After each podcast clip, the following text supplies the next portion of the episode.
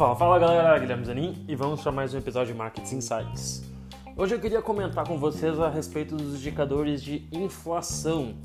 Eu sei que muita gente aí gostaria de entender um pouco mais o que é inflação e principalmente as pessoas devem estar preocupadas pensando: poxa, Guilherme, será que a gente vai ter inflação nessa época de coronavírus?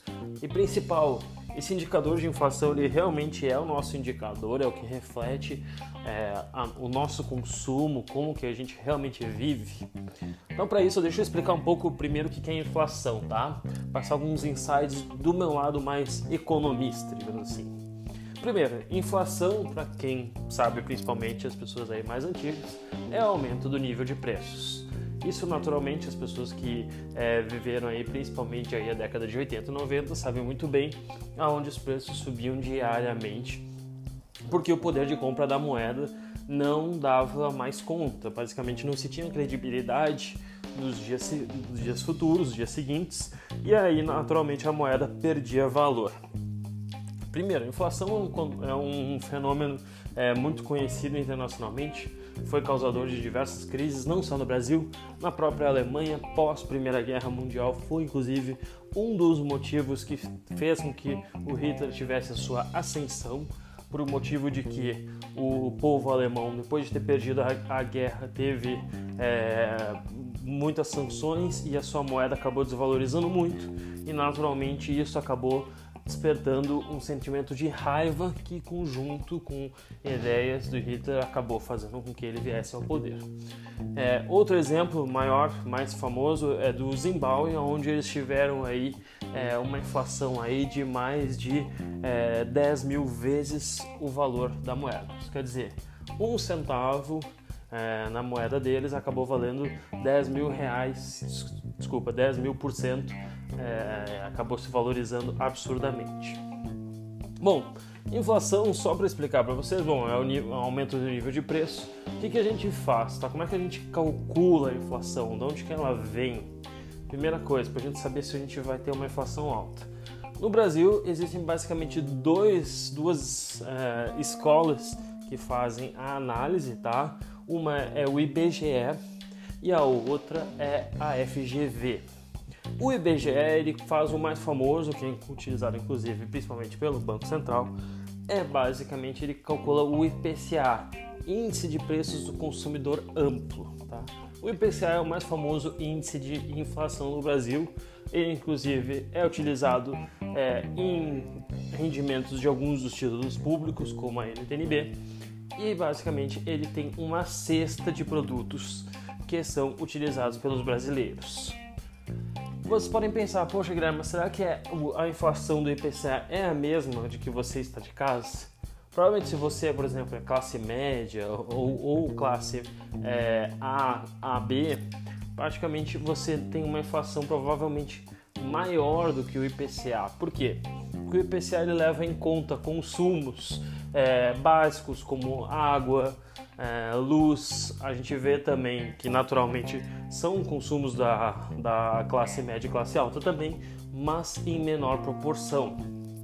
É, também tem comidas, carne, é, carne branca, arroz, feijão, que são coisas que fazem parte principalmente da cesta básica das classes, digamos assim, menos abastadas. Então, naturalmente, o IPCA geralmente ele é considerado um índice de inflação é, um pouco defasada. A maioria das pessoas, se for para pensar, acaba passando por uma inflação maior do que o IPCA, porque ele utiliza apenas produtos básicos.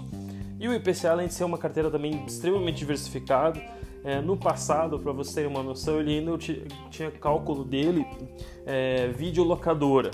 Recentemente eles colocaram até Netflix na própria carteira, mas naturalmente ele ainda é, é muito aquém da maioria da inflação que eu e você temos na nossa carteira, porque ele não pega basicamente todos os nossos produtos.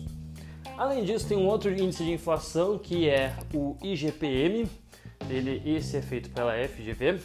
É, basicamente o IGPM ele é um outro índice de inflação ele leva principalmente em conta tá a construção civil ele é utilizado muito pela construção inclusive para contratos de aluguel, eles utilizam esse índice de inflação, o IGPM, e ele tem muito é, do, da sua carteira, tem, tem muita influência principalmente pelo dólar.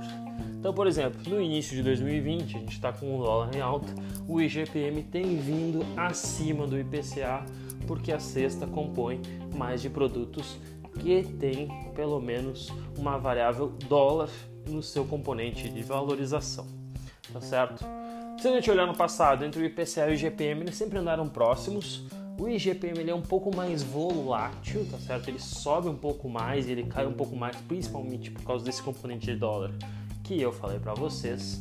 O IPCA é um pouco mais estável, mas em compensação, se a gente pegasse a inflação medida pelo IPCA, ela é um pouco menor do que o IGPM. Então é mais fácil a gente poder calcular a nossa inflação como IGPM. Antigamente até tinham títulos públicos indexados ao IGPM, mas dada sua volatilidade, seu risco, principalmente de indexação ao dólar, o governo decidiu ficar apenas com o IPCA para ser um pouco mais estável, tá?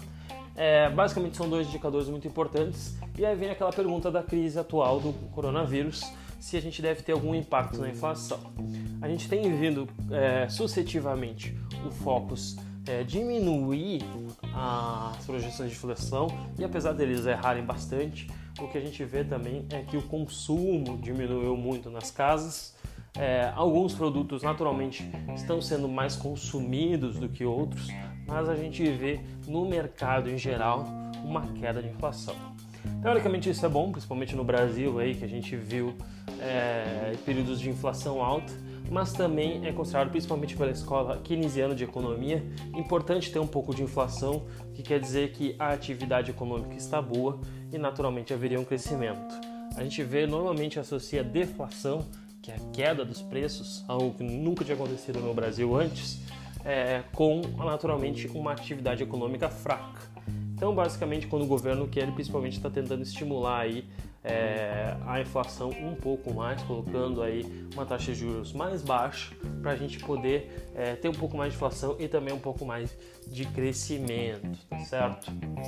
Então, inflação, basicamente no Brasil, IPCA e GPM, tem outros derivados, IPCA 15, GP10, mas eles basicamente são outros cálculos que acabam derivando e vão para esses dois principais indicadores.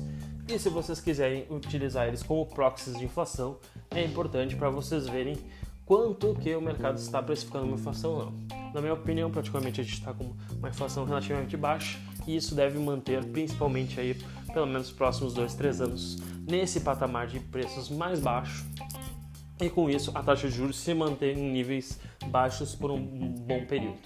Isso talvez seja bom para a bolsa, naturalmente que a gente tem que ter alguns outros fatores externos melhorando e principalmente a agenda política indo bem, mas pelo menos no Brasil a taxa de juros e a inflação devem se manter mais baixo para um longo prazo, conforme todos os economistas, é, Ricardo Amorim, é, o presidente do Banco Central, e eu também consigo ver a mesmo cenário dado o nível de atividade econômica e de inflação baixos. Espero que tenham gostado e até o nosso próximo podcast. Grande abraço.